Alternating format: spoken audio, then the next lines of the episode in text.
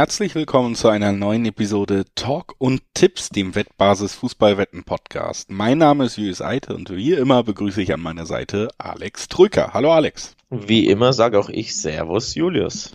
Servus zurück Alex. Äh, wir haben die Champions League hinter uns gelassen. Es ist Donnerstag, das heißt, wir blicken auf den nächsten, namentlich den siebten Bundesligaspieltag voraus, kümmern uns um alle neun Partien, die uns dieses deutsche Fußballwochenende bieten wird. Vorher ein paar kurze Hinweise. Sportwetten sind ab 18 nicht für Minderjährige gedacht und alle Angaben, die wir in diesem Podcast machen, sind Angaben ohne Gewähr, einfach weil sich die Quoten natürlich noch von Wettanbieter zu Wettanbieter verändern können. Zu guter Letzt, Sportwetten können Spaß, aber auch süchtig machen. Und wenn das Ganze bei euch zum Problem wird, könnt ihr euch an den Support der Wettbasis wenden, sei es per Mail oder per Live-Chat oder ihr guckt mal auf spielen-mit-verantwortung.de vorbei. Auch da findet ihr erste Hilfsangebote. So, Vorwort erledigt, äh, Richtung ist klar, siebter Spieltag Bundesliga aus der Königsklasse zurück ins deutsche Oberhaus, Alex. Und das geht direkt mit einem Spiel los, das ja eigentlich auch Champions League würdig ist. Mainz gegen Hertha eröffnet den Spieltag. Mein Ergebnistipp ist 1 zu 1. Leicht ironischer Unterton höre ich daraus. Freust du dich nicht auf das Freitagabendspiel?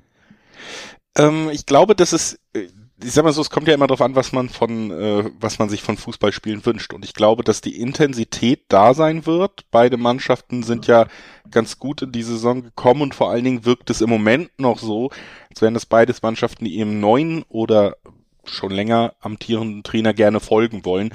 Aber es ist beides, ähm, also sind ja auch ehemalige Teamkameraden, Bo Svensson und Sandro Schwarz, die sich gut kennen. Sandro Schwarz war auch schon Mainz-Trainer. Beide kommen aus dieser klassischen Mainzer Schule, ist aber vielleicht noch nicht auf das ästhetische Level eines Tuchels oder Klopps geschafft. Und das heißt, ich glaube, wir sehen hier einfach Mannschaften, die mit einem sehr ähnlichen kämpferischen Ansatz ins Spiel gehen werden. Was bedeutet, wir werden auch ein kämpferisches Spiel sehen, was manche Leute ansprechen mag, was aber auch dafür sorgen wird, dass wir jetzt hier kein Fußballfest äh, für Ästheten sehen werden. Ja, so kann man es, so kann man es doch deutlich schöner zusammenfassen, weniger ironisch, ähm, ein bisschen ausführlicher. Ja, gehe ich tatsächlich mit. Ähm, führt natürlich dazu, dass ich das Spiel sehr schwer zu tippen finde, denn ich bin da voll bei dir. Das wird ähm, ziemlich hauruck-fußballerig werden sehr umkämpft, sehr zerfahren. Die Hertha, ähm, die Formkurve der Hertha zeigt klar nach oben, deswegen können wir auch die Hertha gar nicht so schlecht reden wie sonst. Oder du vor allem nicht, ähm, weil sie einfach zuletzt ja eine, eine gute Leistung oder mehrfach gute Leistungen oder passable, ordentliche Leistung gezeigt hat gegen Leverkusen das 2 zu 2 geholt. Hätte man ja sogar gewinnen können. Stichwort Aufreger bei diesem Handspiel. Ähm, zuletzt, wie gesagt, Formkurve nach oben. Ja, man ist nur mit fünf Punkten ähm, Viertletzter, aber wesentlich verbessert. Sandro Schwarz trifft auf seine alte Mannschaft. Heißt, zumindest er wird da sicherlich seine Mannschaft äh, gut einstellen können, glaube ich. Die Mainzer auch nicht schlecht drauf, aber jetzt auch nicht so, finde ich, überzeugend, dass ich hier klar auf den Heimsieg der Mainzer tippe. Von daher, ich tue mich enorm schwer, auf das Spiel zu tippen. Und lustigerweise können wir ja auch nicht die ganz große Heimstärke der Mainzer anführen, denn die ist tatsächlich ja in diesem Jahr eher auf den Auswärtsplätzen bis jetzt gegeben. Also auch da vielleicht noch nicht das ganz große Faustpfand sich herauskristallisiert für den Gastgeber. Wie gesagt, für mich bei den Gemeinsamkeiten der Trainer, bei den Gemeinsamkeiten der Spielidee, dem, was man seinen Spielern abverlangt, ist für mich tatsächlich hier ein Unentschieden total naheliegend direkt. Also das würde mich wirklich null überraschen, wenn diese beiden Mannschaften sich über weite Strecken egalisieren. Wenn wir hier ein Unentschieden sehen, was aber hoch dotiert ist mit vier Einserquoten, also das ist ja Normalbereich eher bei Dreierquoten angesiedelt, das Unentschieden. Hier hast du Viererquoten aufs Unentschieden, auch vier Achterquoten auf Hertha. Also wenn man sich denkt, ich glaube auch ans Unentschieden, ich decke aber lieber zwei Spielgänge aus äh, ab, dann könnte man sogar über X2 reden, weil auch da die Quote noch hoch ist. Aber für mich riecht hier super viel nach Unentschieden und ich tippe so selten Unentschieden, dass wenn sich das mal so vor die Tür legt bei mir, dann will ich es auch mitnehmen und sage Unentschieden. Ich gehe aufs Under 2,5, denn höhere Quoten als 2,0, die sprechen mich natürlich immer an. Und wenn wir sagen zerfahrenes Spiel und ausgeglichene Partie und viel Kampf, spricht das ja irgendwo immer auch ein bisschen für eher weniger Tore. Und dann hätte ich das 1-0, das 0-0, das 0-1 und das 1-1 abgedeckt zu zwei, was ist es, 15er Quoten, glaube ich, im Schnitt aufs Under 2,5. Das ist mein Tipp. Ja, und auch den finde ich ziemlich gut. Und dann können wir direkt äh, gut gelaunt weitergehen zum ersten hm, Derby des Spieltags? Nee, glaube ich, kann man so nicht richtig sagen, aber zumindest im selben Bundesland findet es statt. Augsburg empfängt Bayern. Der Weg ist kurz. Mal gucken, ob Bayern ein solches Top-Team ist wie PSG und trotzdem per Flugzeug anreist? Ich glaube nicht. Ich glaube, das wird man nicht tun, aber auf jeden Fall reisen sie mit einem Champions League-Sieg im Gepäck ein, der ja in der zweiten Halbzeit verdient wurde, sagen wir es mal so. Ich finde gerade in der ersten Halbzeit hat man schon gesehen, dass Barca den Schritt, über den wir hier gesprochen haben, auch nach vorne durchaus gemacht hat. Das war jetzt nicht so eine klare Angelegenheit. Und was man eben auch gesehen hat, ist, dass Julian Nagelsmann, der natürlich oft äh, davon geschwärmt hat, wie viel Flexibilität in der Offensive man hat, vielleicht auch noch nicht immer sein hundertprozentig wirklich bestes Setup gefunden hat. Dieses Mal Sadio Mané auf dem Flügel, wo er nicht so griffig wirkte wie im Zentrum. Mhm. Sané als rechts außen, also auf seiner schwächeren Seite und auch ziemlich aus dem Spiel genommen, ziemlich weit außen. Also die beiden Außenpositionen, das hat mir noch nicht so gut gefallen. Was man aber auch wieder gesehen hat, ist, dass sie eine wahnsinnige Qualität haben, dass sie jederzeit gefährlich sind, dass sie mit Musiala einen Spieler haben, der äh, wahnsinnig toll Fußball spielen kann. Also diese Qualität ist weiter unbestreitbar. Augsburg, ja, sollte es hier sehr schwer haben, sagen wir es mal diplomatisch. Die individuelle Qualität von Sané trotz eher unterdurchschnittlichem Spiel hast du eben beim 2 zu 0 gesehen. Ein toller Lauf von außen nach innen, unwiderstehlich mit Speed, mit Ballkontrolle, mit Dribbelfertigkeit und da das 2 zu 0 gemacht und dann im Endeffekt den Deckel drauf. Ich war im Stadion, Herr Eid, wie Sie vielleicht wissen, ähm, live vor Ort in der Allianz Arena und habe da eher strauchelnde Bayern wahrgenommen, die aber eben zweimal eiskalt waren. Der Standard war natürlich der Dosenöffner, klar, zu einem Standard gehört immer nicht viel, aber super gut äh, getreten von Kimmich mal wieder. Und dadurch es halt, dass bis dahin die bessere Mannschaft war, ein bisschen in den Stecker gezogen. Ansonsten war der Auftritt von Bayern, ich will jetzt nicht sagen besorgniserregend, das würde viel zu weit führen, aber eben nicht überzeugend, so wie in den letzten Spielen. Sie hatten ja davor drei Unentschieden in Folge, unter anderem gegen Stuttgart. Das haben wir ja darauf geschoben auf, naja, da schonte man sich ein bisschen für Bayern, äh, für, für Barca und ne, die Gedanken waren schon beim nächsten Spiel und etc. Aber nee, die Form ist nicht so berauschend aktuell. Das hat auch das Barca-Spiel trotz Sieg ganz eindeutig gezeigt und das hast du auch im Stadion gespürt. Das war zur Halbzeit war so ein Grummeln, so eine Unzufriedenheit, so eine, das ist nicht unser Bayern, wir spielen nicht so, wie wir es gewohnt sind, wir haben keine Ideen, wir haben keine Dominanz. All das hast du wirklich in der Arena gespürt. Ja, der Sieg war super wichtig und ein Ausrufezeichen gegen Barcelona, aber eben nicht zwingend verdient und auch sehr glücklich blickt man auf die Elfmeterszene an Dembele, die behaupte ich neun von zehn Schiedsrichtern als Elfmeter geben und eigentlich sogar 9,9 von zehn Wars ähm, den Hinweis an den Schiri geben, guck mal, das ist eher Elfmeter, schau dir das nochmal an. Also Bayern hatte für mich auch wirklich ein bisschen Glück, auch weil Lewandowski untypischerweise zwei, drei Riesenchancen liegen ließ. Und deswegen ist, bin ich mir nicht sicher, ist das jetzt eine klare Angelegenheit in Augsburg? Oder ja, wird das wieder schwer? Ich glaube, man muss sich einfach dann doch auch mal die Frage stellen, ist es überhaupt schon mal passiert und ist es irgendwie vorstellbar, dass Bayern München jetzt die vierte Bundesliga in Woche in Folge keinen Sieg holt? Und das kann ich eigentlich nur mit, nein, das ist nicht vorstellbar. Genau, wenn man es so formuliert, äh, wird es schwer vorstellbar. Absolut, bin ich bei dir. Und Augsburg muss man ja auch sagen, jetzt auch nicht wahnsinnig gut. Ich meine, sie haben es irgendwie immer drin, gerade zu Hause gegen diese großen Mannschaften. Sie haben schon Leverkusen besiegt dieses Jahr, aber auch der Auftritt gegen Bremen, der am Ende zu einem Sieg geführt hat, natürlich nach einem verschossenen Elfmeter von Bremen noch in der Nachspielzeit und dann muss man auch sagen, das Tor ziemlich glücklich gefallen. Also ich finde Augsburg einfach offensiv wahnsinnig ideenlos und harmlos und deswegen ähm, würde ich hier mir mal was zunutze machen, was Bayern sich äh, eher negativ erarbeitet hat, nämlich, dass man schon denkt, die sind immer mal defensiv wackelig. Ich glaube aber, Augsburg wird kein Tor erzielen. Das heißt, beide Mannschaften treffen Nein und das gibt 1,9er bis 2er Quoten und das ist mein Tipp hier. Du hast es gerade angesprochen, ähm, sie haben es immer mal drin, die Augsburger. Tatsächlich gegen die Bayern hatten sie es zwei der letzten drei Mal drin in Heimspielen. Das letzte Heimspiel des FC Augsburg gegen den FC Bayern München wurde gewonnen im November 2021.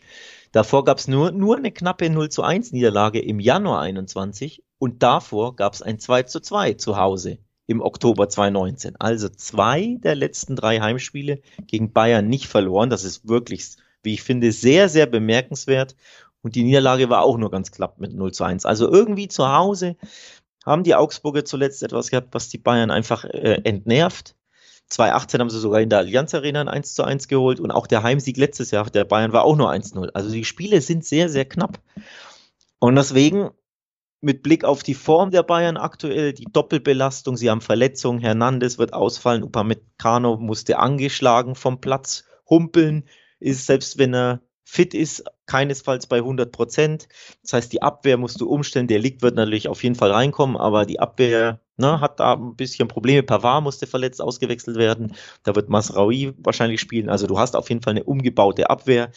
Ähm, du wirst Rotation wieder haben das ist kein Selbstläufer für mich. Am, aber am Ende fällt es natürlich trotz allem Gesagten sehr, sehr schwer, mal nicht auf die Bayern zu tippen. Nur, ich glaube, das wird, wie gesagt, weder ein hoher Sieg noch ein lockerer Sieg, sondern die Augsburger werden es wieder den Bayern sehr, sehr schwer machen. Ja, vorstellbar in jedem Falle. Lass uns direkt weitergehen zum nächsten Spiel. Leverkusen empfängt Werder Bremen und konnte sich unter der Woche ebenfalls in der Champions League ein bisschen Mut machen. Sind ja eher schwach in die Bundesliga-Saison gestartet, aber auch der Trainer konnte sich, glaube ich, mit einem 2 zu 0 über Atletico wieder ein wenig sicherer auf der Trainerbank führen, fühlen und ich würde sagen, komplett unverdient war es tatsächlich auch nicht. Ähm, man hatte immer mal wieder zumindest Phasen im Spiel, wo man wirklich auch die bessere Mannschaft war und hat es am Ende relativ spät im Spiel aber dann eben doch noch in zwei Tore ummünzen können und äh, ist mit einem Sieg aus dieser Champions League Runde gegen einen vermeintlich großen Namen rausgekommen. Auf der anderen Seite haben wir Werder Bremen, haben wir schon kurz erwähnt, die haben gegen Augsburg verloren auf eine sehr unglückliche Art und Weise.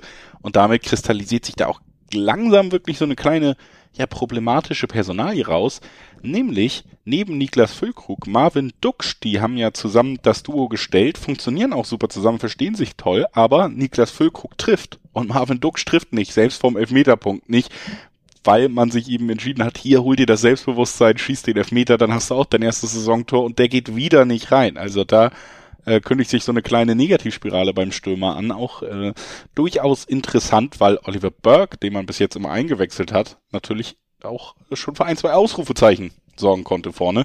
Also die Frage, ob sich da vielleicht auf der Position ein bisschen was verändern kann. Wenn es zu Leverkusen geht, die ja trotz allem für mich jetzt nicht das äh, herausragende Leverkusen sind, was sie vermeintlich sein könnten bei dem Kader, immer noch nicht, auch wenn das Spiel gegen Atletico besser war.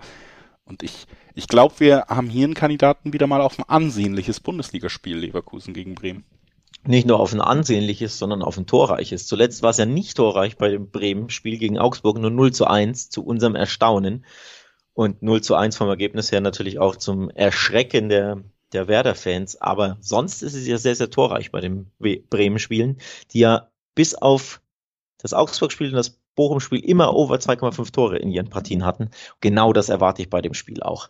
Ähm, ich glaube, wir sehen Tore. Ich glaube, wir sehen Tore auf beiden Seiten. Das wird unterhaltsam. Leverkusen hat jetzt wieder mehr Selbstbewusstsein und Selbstvertrauen getankt. Super wichtiges ähm, Erfolgserlebnis gegen Atletico, gegen einen richtig großen Gegner da gewonnen ähm, in, der, in der Champions League mit 2 zu 0. Brutaler Heimsieg für, ja, für die Psyche, für die Mentalität, für den, für Selbstbewusstsein. Das war einfach nötig, denn in der Bundesliga, da traust du dich ja gar nicht auf der Tabelle gucken, äh, blicken. Vorletzter Leverkusen, das ist immer noch einfach sehr suspekt, wenn man da drauf blickt. Und ich sage aber, das ändert sich jetzt. Gegen Bremen muss eigentlich jetzt endlich mal wieder so ein richtiger Befreiungsschlag ähm, her. Aber selbst wenn man auf den nicht tippen mag, weil man sagt, naja, es ist das hat man zuletzt häufig gedacht bei Leverkusen. Es gab immer wieder Pleiten. Zumindest glaube ich, es wird Tore geben. Also Tore auf beiden Seiten kombiniert mit Over 2,5 ist mein Tipp. Und dann, wer weiß, so ein schmuckes, unterhaltsames 3-2 Leverkusen halte ich für ein sehr wahrscheinliches Ergebnis. Ja, dem würde ich tatsächlich nur noch hinzufügen wollen, dass es für over 3,5 Zweier-Quoten gibt und das ist bei diesem Spiel für mich durchaus auch noch vorstellbar. Also das sei auch noch erwähnt, bevor wir den Sprung machen zum Spiel des Spieltages. Wir sprechen übers Revierderby. Borussia Dortmund spielt gegen Schalke nach einem über weite Strecken guten Auftritt, besseren Auftritt gegen Manchester City, als ich erwartet habe. Nicht unbedingt weil ich Dortmund für wahnsinnig schwach in dieser Saison halte, sondern weil ich Man City für wahnsinnig stark halte. Deswegen hat es mich überrascht, wie gut man mithalten konnte, wie schwer man es ihnen doch über weite Strecken des Spiels gemacht hat. Äh, jetzt geht's eben gegen den Rivalen von Schalke. Sehr schön, dass es dieses Spiel wieder gibt. Ist ja das erste nach dem Wiederaufstieg von Schalke. Letztes Jahr mussten wir darauf verzichten, auf dieses traditionsreiche Duell. Und ja, jetzt ist so ein bisschen die Frage, hat das Derby wieder eigene Gesetze oder haben wir hier auf den ersten Blick ja eigentlich mit Dortmund den ganz klaren Favoriten. Beides. beides. Natürlich hast du einen klaren Favoriten, sagen übrigens natürlich auch die Quoten 1,40er Heimquoten gibt es auf dem BVB. Aber ein Derby hat immer auch eigene Gesetze, weil einfach es Kräfte freisetzt beim, in dem Fall Underdog bei Schalke, der ja nicht immer so der ganz, ganz klare Underdog ist, vor allem im Signal Iduna Park. Da gab es zuletzt ja das ein oder andere aufsehende, äh, aufsehend erregende Ergebnis. Auch wenn die letzten vier Spiele äh, drei Spiele, sorry, äh, klar verloren wurden, aber das, da war eben auch diese desaströse Abstiegssaison der Schalker dabei. Aber davor gab es unter anderem, wer sich erinnert, 2019 ein 4 zu 2 der Schalker in Dortmund und 2018 ein 2 zu 0 Heimsieg der Schalker und 2017 dieses verrückte 4 zu 4 nach, ich glaube, es war 4-0, ne, mit war das Naldo-Kopfball in der irgendwas 95. oder so? Ich meine schon, jetzt komplett aus der Erinnerung heraus. Also das zeigt schon auf, ja, natürlich hat ein Derby seine eigenen Gesetze. Deswegen, dass Dortmund die vermeintlich bessere Mannschaft ist und der klare Favorit ist, muss einfach nichts heißen in dem Spiel. Ich sage, dieses Jahr muss es was heißen, denn äh, da bestärkt mich tatsächlich auch nochmal der Auftritt bei Manchester City.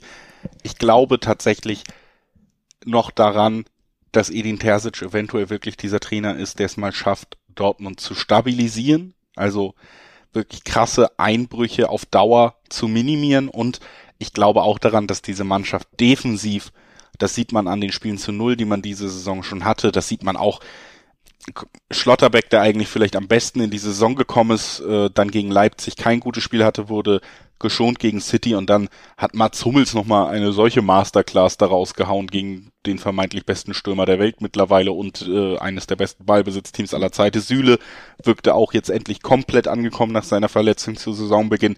Also ich glaube, Dortmund ist einfach defensiv und als Mannschaft stabiler als in vielen, vielen Jahren zuvor. Haltung, Mentalität war ja so oft das Thema bei Dortmund.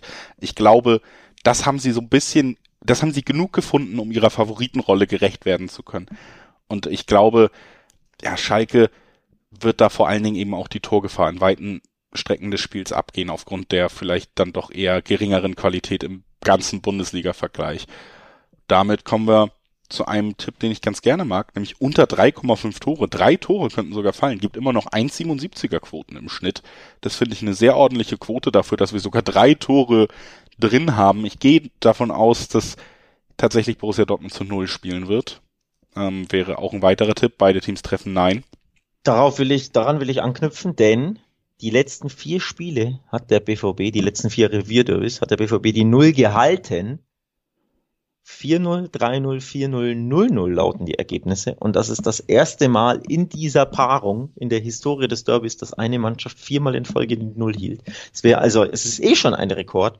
Und das fünfte Mal zu Null wäre also ein, ein, der Ausbau dieses Rekords und wäre, ja, ähm, sehr ungewöhnlich natürlich. Aber klar, ich kann absolut verstehen, dass man sagt, beim Heimspiel des BVB gegen Aufsteiger Schalke, der natürlich ähm, jetzt nicht, sich nicht immer so leicht tut mit dem Tore schießen. Grundsätzlich gesehen, wobei sie ja trotzdem schon acht in sechs äh, Partien geschossen haben, also so schlecht ist das ja nicht. Aber ich kann den Tipp verstehen, aber es wäre natürlich historisch ähm, nochmal eins obendrauf. Deswegen neige ich fast dazu zu sagen, Schalke trifft. Ähm, auch wenn du die, die ähm, Stabilität der Abwehr angesprochen hast, aber ich glaube auch, dieses äh, Spiel in City hat Körner gekostet, dem BVB, die da was waren es, 75, 80 Minuten alles rausgehauen haben und dann wirklich sichtlich müde wurden, müder wurden. Ich glaube, das wird also eine Rolle spielen. Natürlich bist du 110 Prozent motiviert im Derby, aber vielleicht hast du nicht immer diese 100 Prozent Power am Samstag, sondern nur 94 Prozent. Das kann sich bemerkbar machen. Ähm, die Schalker werden definitiv nach ihrem Wiederaufstieg 110 Prozent motiviert sein. Und wie gesagt, dadurch, dass sie viermal in Folge der BVB schon die Null gehalten hat, ein fünftes Mal wäre so herausragend oder außergewöhnlich, dass ich es mir irgendwie nicht ganz vorstellen kann und eher mit dem Gegentor rechne. Auch damit das Derby ein bisschen kitzliger wird, weil ich erwarte tatsächlich ein, nicht nur ein hitziges Derby, sondern in Achtung ein sehr enges Spiel. Dann freuen wir uns darauf. Das sind ja nicht die schlechtesten Voraussetzungen für ein Derby am Samstag, am siebten Spieltag der Bundesliga-Saison. Wir gehen weiter zum nächsten Spiel. Stuttgart empfängt Eintracht Frankfurt. Auch Eintracht Frankfurt mit dem ersten Champions League Sieg der Vereinshistorie im Rücken, aber ja trotzdem auch einem Spiel, ohne das finde ich jetzt wahnsinnig aufrollen zu wollen, alles, bei dem auch rundum und im Stadion äh, viel, viel passiert ist. Also ich glaube, trotz des Sieges ist jetzt keine Auswärtsreise, die nur Euphorie ausgelöst hat und im Nachgang nur euphorisch behandelt wird. Trotz allem haben sie mal wieder ein gutes Spiel gezeigt, finde ich, haben ihre Stärken ordentlich auf den Platz gebracht und es ist jetzt einfach, ja, man muss ja schon so sagen, wenn man sich den Kader der Eintracht anguckt, wenn man sich die guten Spiele in Erinnerung ruft, die dieser Kader geliefert hat, wirklich einfach die Frage, leisten Sie das am Wochenende, dann sollten Sie Stuttgart besiegen. Aber diese Frage ist ja ernst gemeint. Leisten Sie das am Wochenende? Bei der Eintracht in der Bundesliga kann man sich da leider nie sicher sein. Kann man überhaupt nicht, weil die Eintracht zur Wundertüte wird, mehr und mehr, ähm, die nicht auszurechnen ist. Auch für den Gegner nicht, für die Fans nicht, für uns Analysten oder Podcaster oder Experten auch nicht. Du weißt einfach alle drei Tage nicht, was du von der Eintracht bekommst. Das ist ja mittlerweile so. Ähm, dieses 0-3 gegen Sporting hatte, hatten die wenigsten auf dem Schirm, vor allem vom Ergebnis her in der Deutlichkeit. Dann verlierst du auch noch zu Hause gegen Wolfsburg und jetzt gewinnst du in Marseille. Wir hatten es ja in der Champions League Folge angesprochen für alle Hörer, die die Folge nicht gehört haben. Ich habe damit nicht gerechnet, denn Marseille war ja zu Hause noch ungeschlagen. Grandiose Saison bisher in der Liga hingelegt. Super Heimbilanz. Und dann gewinnt die Eintracht, die zuvor so wackelte. Gewinnt Was da in Marseille. mein Tipp war. Also ich habe schon damit gerechnet. Ja. Ich sag, ja, für mich die Wundertüte, das 4-0 gegen Leipzig zuvor, das wir jetzt unterschlagen, das fällt ja genauso in dieses Raster oder in dieses Schema, in dieses Muster. Du weißt bei der Eintracht nicht, was du bekommst. Die sind super schwer zu berechnen. Das Gegenteil trifft übrigens auf die Stuttgarter zu. Die sind sehr leicht zu berechnen, denn sie spielen ständig unentschieden. Fünf der sechs Spiele endeten Remis. Also die einen, bei den einen weißt du in der Saison immer fast komplett, was du bekommst und bei den anderen gar nicht. Macht es natürlich schwer zu tippen. Oder geht man da direkt aufs Remis dann? Ich muss hier am Ende einen Quotentipp abgeben. Ich finde die Dreierquote auf Eintracht Frankfurt qualitativ im Vergleich mit Stuttgart sehr hoch. Und deswegen eine Dreierquote auf Frankfurt gegen eine Mannschaft, die wahrscheinlich dann doch auch ja lange um den Klassenerhalt kämpfen muss in dieser Saison. Gegen eine Champions League Mannschaft. Ich, ich kann da nicht dran vorbeigucken. Ich weiß, es ist immer mit Risiko verbunden bei der Eintracht in diesem Jahr, gerade bei Bundesligaspielen. Aber diese drei spricht mich so an, dass ich die hier erwähnen will und auch nehmen will. Absolut verständlich für mich. Ähm, ich habe über die doppelte Chance nachgedacht. In dem Moment, wo ich die drei sah bei der Frankfurter Eintracht, nur 1,60 ist dann auch nicht lukrativ genug, um die anzuspielen. Aber ich wäre so eher in die Richtung, weil irgendwie, klar, Rollercoaster heißt, du weißt nie, was du bekommst. Mal geht's rauf, mal geht's runter im Dreitagesrhythmus. Aber irgendwie war es trotzdem komisch, wenn sie jetzt drei Tage oder was, vier Tage nach ihrem ersten Champions League-Sieg dann direkt wieder verlieren würden in Stuttgart. Das ist würde irgendwie passen ins Bild natürlich, aber ist für mich einfach schwer, schwer vorauszusehen oder schwer, ähm, ja, sehe ich irgendwie nicht ganz so, Stand heute natürlich. Also ich glaube schon, dass du da so euphorisiert mitgehst gegen ja Stuttgarter, die zwar ständig unentschieden spielen, aber ja noch ohne Sieg sind. Ja, also ist ja auf dem Papier gesehen die Eintracht jetzt nicht mal zwingend der Außenseiter, auch wenn sie es von den Quoten her sind. Ich neige stark zum Unentschieden mit Hang zu, vielleicht ja, setzt Frankfurt einen drauf, denn Gegentore kassieren die Stuttgarter eigentlich immer, mit der einen Ausnahme gegen Köln. Das heißt, der sichere Tipp für mich hier ist ganz klar beide treffen. Das ist eigentlich für mich eine Bank, um ehrlich zu sein. Ich erwarte nämlich Tore in dem Spiel. Ich erwarte, dass beide treffen. Ähm, ich erwarte, dass es wieder, ja, rauf und runter geht, wie sehr, sehr oft in Stuttgarter Spielen so ein 2-2 zum Beispiel, also over 2-5 und beide treffen, wäre hier irgendwie der Tipp, den ich auf dem Blick habe, äh, im, im Blick habe. Den kann ich nachvollziehen. Wie gesagt, ich gehe auf die Dreierquote auf Frankfurt und würde sagen, lass uns nochmal schnell den Samstag abschließen. Ein Topspiel haben wir da noch, über das wir sprechen wollen. Gladbach empfängt den nicht mehr ganz so beliebten Ex-Trainer Marco Rose und seinen neuen Verein.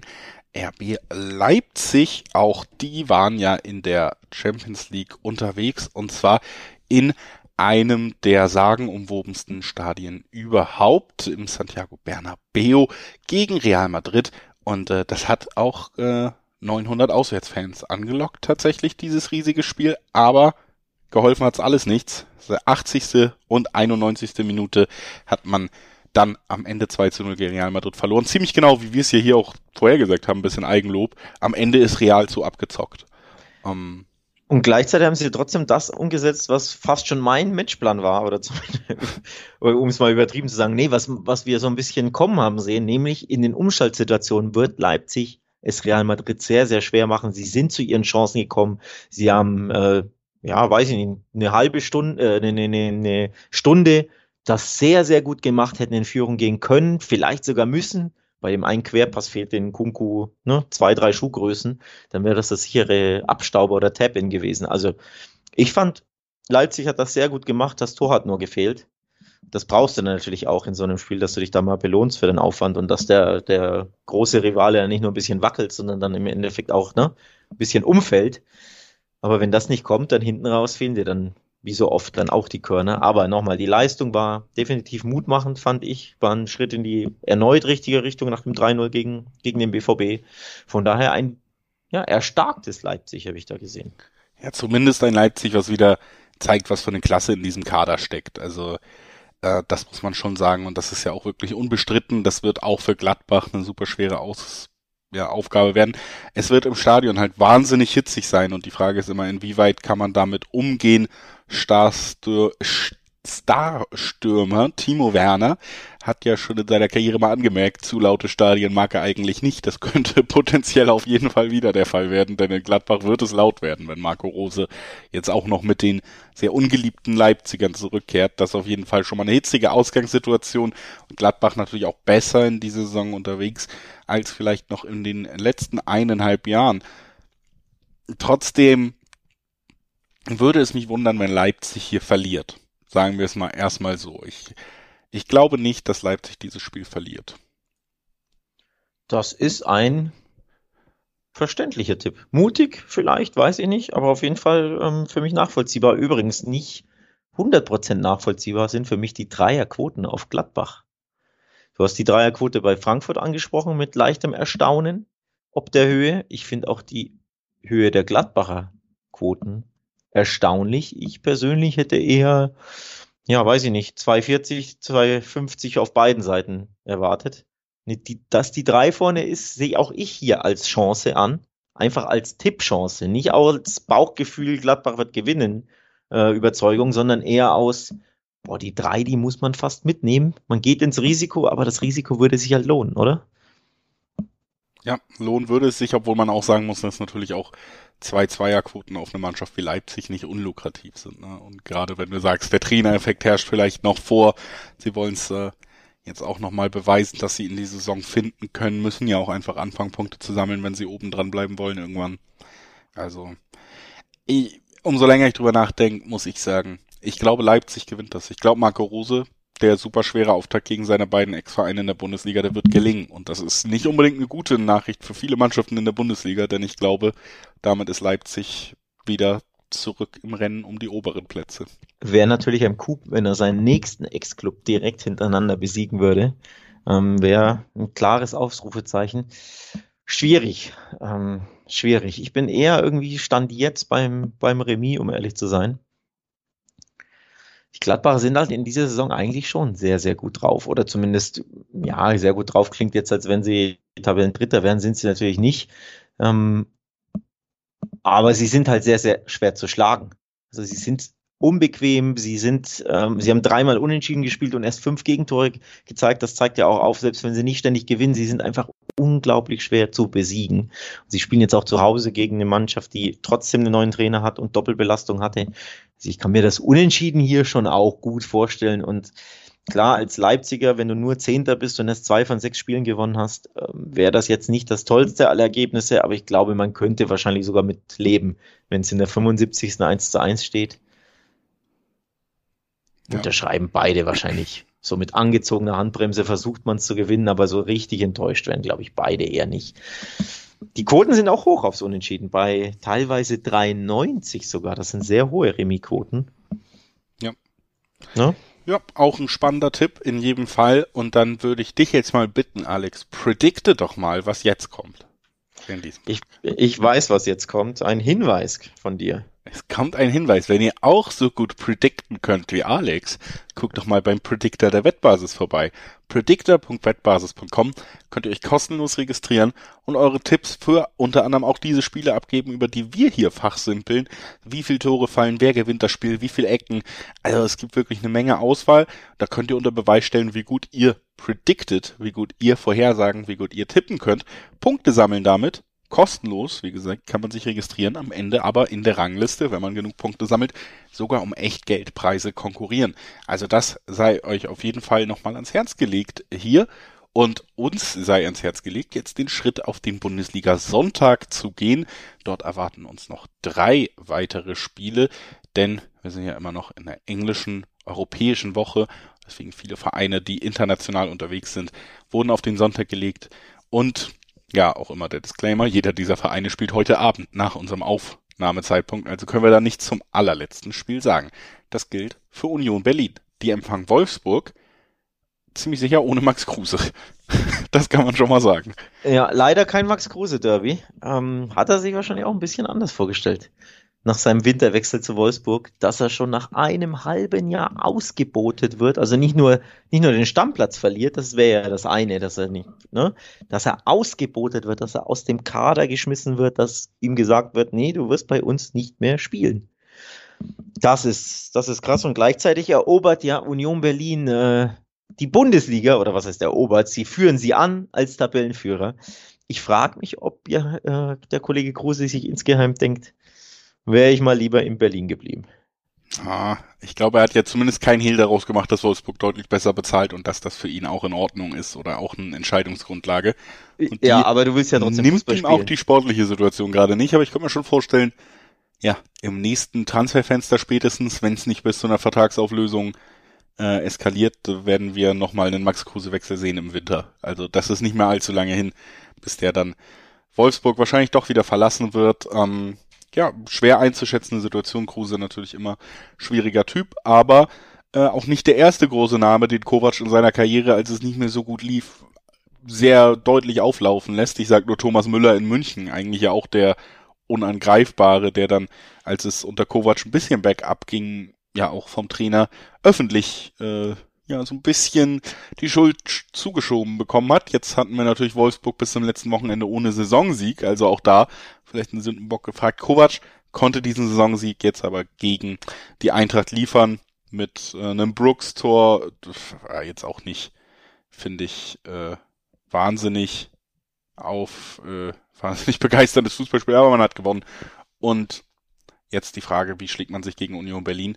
Und so wie Wolfsburg bis jetzt in die Saison gespielt hat, so wie Union Berlin bis jetzt in die Saison gespielt hat, wenn nichts Außergewöhnliches am Donnerstagabend bei Union Berlin passiert, muss ich sagen, der Tabellenführer ist Favorit für mich.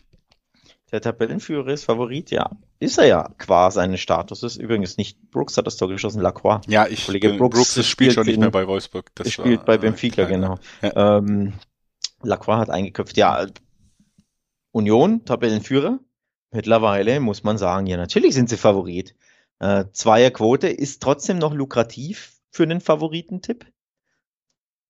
Ich habe immer wieder Angst, und das hörst du ja eh jede Woche, vor der Doppelbelastung. Die, die nötigt mir immer Respekt ab bei so kleinen Mannschaften. Ja, es ist der Tabellenführer, aber Union ist ja trotzdem eine kleine Mannschaft, nicht der breiteste Kader, nicht der stargespickte Kader. Und deswegen macht mir die Doppelbelastung, wenn Weil du am Gerade deshalb finde ich bei Union, der Kader ist schon breit, ne? Nur nicht in der Spitze. Also du hast nicht diese ganz großen Namen. In der Breite breit, nicht in der Spitze breit. Genau, Spitze aber was tief. du da ja siehst, ist eigentlich egal, wen du bringst. Dieses System, alle Spieler gehen das mit das und stimmt. die Mannschaft funktioniert ja und das ist ja eh ihre das große stimmt. Stärke. Deswegen glaube ich so nach zwei Spielen jetzt, nach zwei Wochen, dann kommt die Länderspielpause. Ich glaube, wenn wir wirklich über diese enorme Belastung reden, dann eher in der zweiten Hälfte der Saison, wenn sie da noch irgendwo vertreten sind. Ja, verstehe ich völlig. Ich sag nur, ich habe da immer wieder Respekt vor bei einer Mannschaft, die eben nicht ne, Bayern, Dortmund, äh, wie auch immer Leverkusen heißt, sondern eben nur Union oder wird ähnliches wird auch für Freiburg gelten gleich, dass ich großen Respekt habe, wenn die deren Spielstil ist ja eh so unglaublich aufgelegt auf Laufen, Kämpfen, Pressen, ne? 110 Prozent in jedem Spiel geben. Ähm, spielerisch ist es ja oft übersichtlich, oft nicht immer, aber oftmals, aber es, die Grundlage ist eben, dass einer für den anderen die Räume schließt zu äh, presst etc. Und natürlich gibt's dann irgendwann mit der Zeit, die Zeit muss ja nicht jetzt schon kommen am Sonntag, aber grundsätzlich mit der Zeit so einen leichten Verschleiß, vor allem wenn der Kader nicht so groß ist. Davor habe ich einfach immer wieder ein bisschen Respekt und deswegen tippe ich immer ein bisschen, Klammer auf, vielleicht zu, Klammer zu, vorsichtig. Favorit sind sie aber Union und verlieren werden sie nicht. Darauf können wir uns auf jeden Fall einigen. Ja, und ich sage sogar, sie gewinnen. Und bleiben Tabellenführer. Auch nach Damit- Spieltag 7. Damit würden sie Tabellenführer Ja. bleiben, ganz genau. Sie sind ja einen Punkt vor Freiburg. Gut, dann lass uns zum nächsten Spiel kommen. Bochum empfängt Köln. Erstes Spiel ohne Thomas Reis an der Seitenlinie, seit sie wieder aufgestiegen sind. Der musste gehen nach dem letzten Wochenende, nach der Niederlage gegen Schalke. Und äh, Köln auch noch zweites Mal aktiv dann in der Conference League am heutigen Donnerstagabend. Und äh, zwei Zweierquoten werden das Spiel gegen Bochum gewinnen. Die Bochumer mit keinem neuen Coach an der Seitenlinie, den gibt's ja noch nicht. Genau. Heiko Butcher, der, was ist er, glaube ich, Sportdirektor, Sportchef. Ähm, interimsweise hilft er da aus. Hm, weiß ich nicht, ob mich das so begeistert. Du, du schüttelst den Kopf. Nein. Ich glaube, wenn du ähm, diesen Trainereffekt auf den nochmal hoffst, dann muss der halt mit dem neuen Trainer kommen. Der wird jetzt in der Länderspielpause kommen, kann dann mit der Mannschaft arbeiten.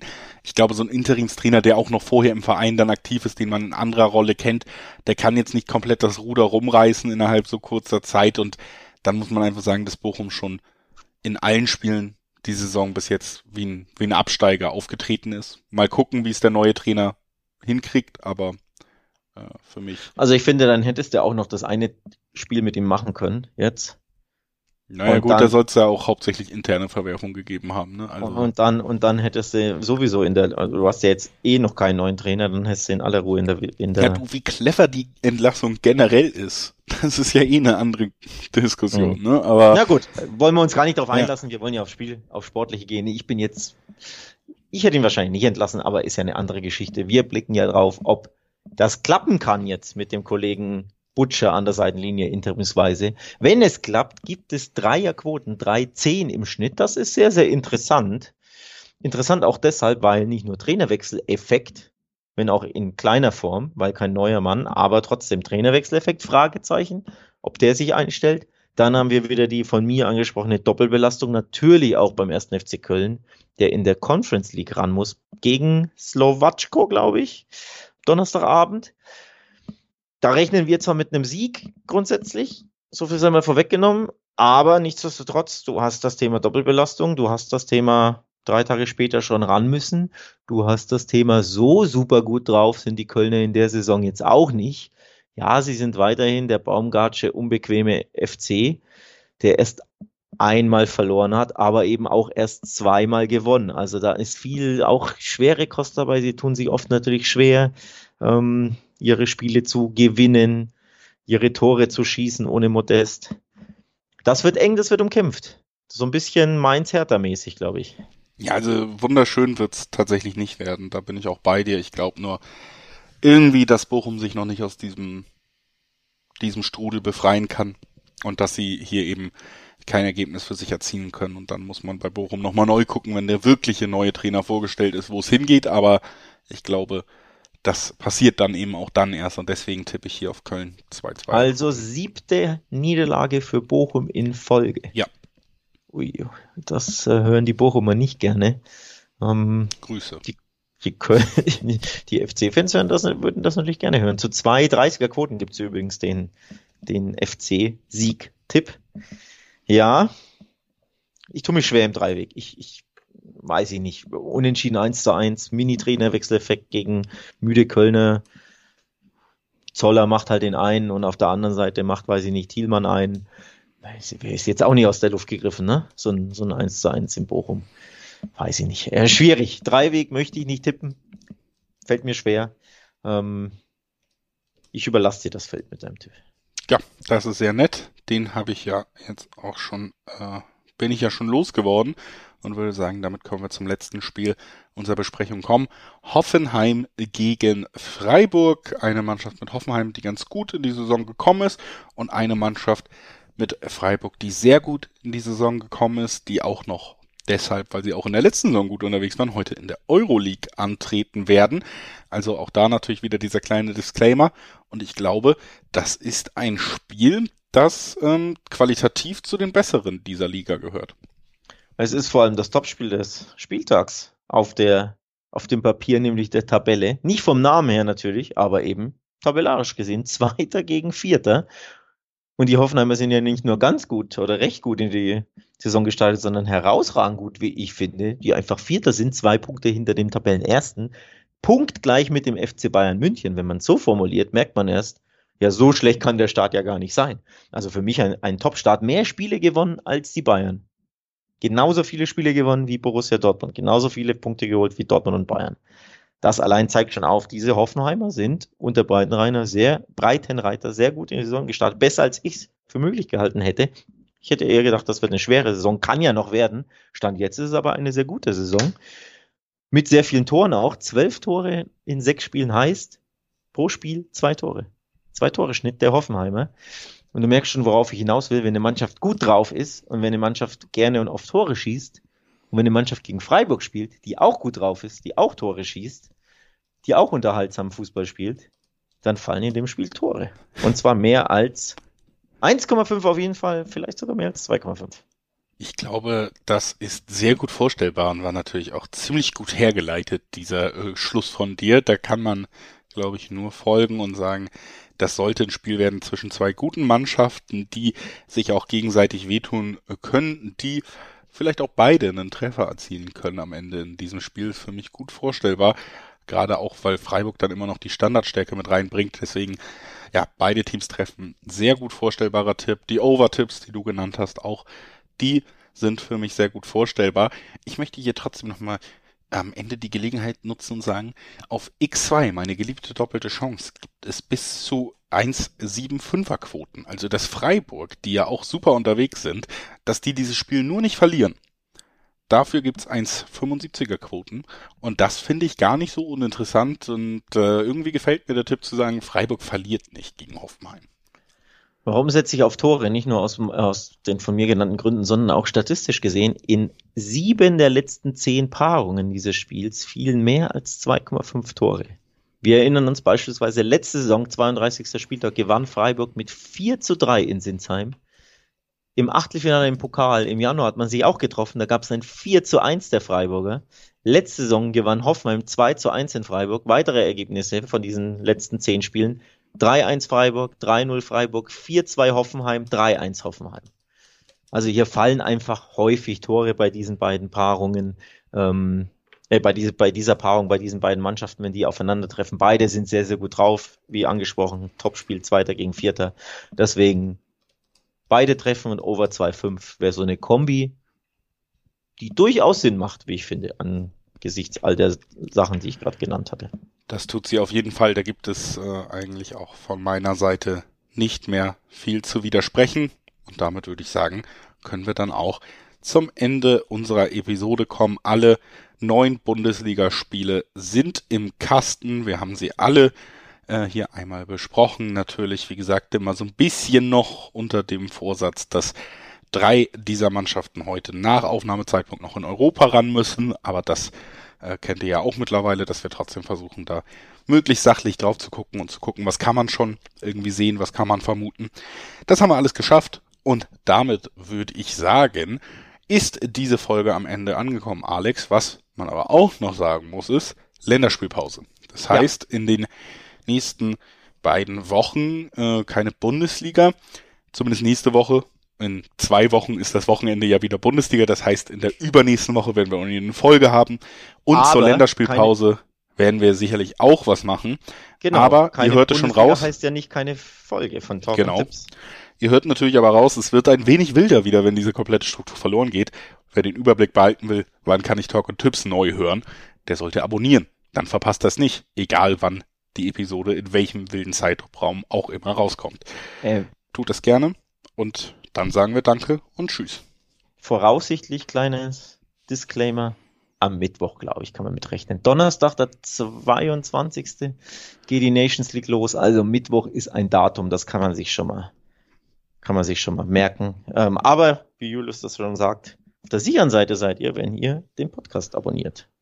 Dann wisst ihr auf jeden Fall, wann die neue Folge rauskommt. Also, Nations League gibt's auch wieder in der Besprechung. Viele spannende Spiele. In dem Sinne, bis dann.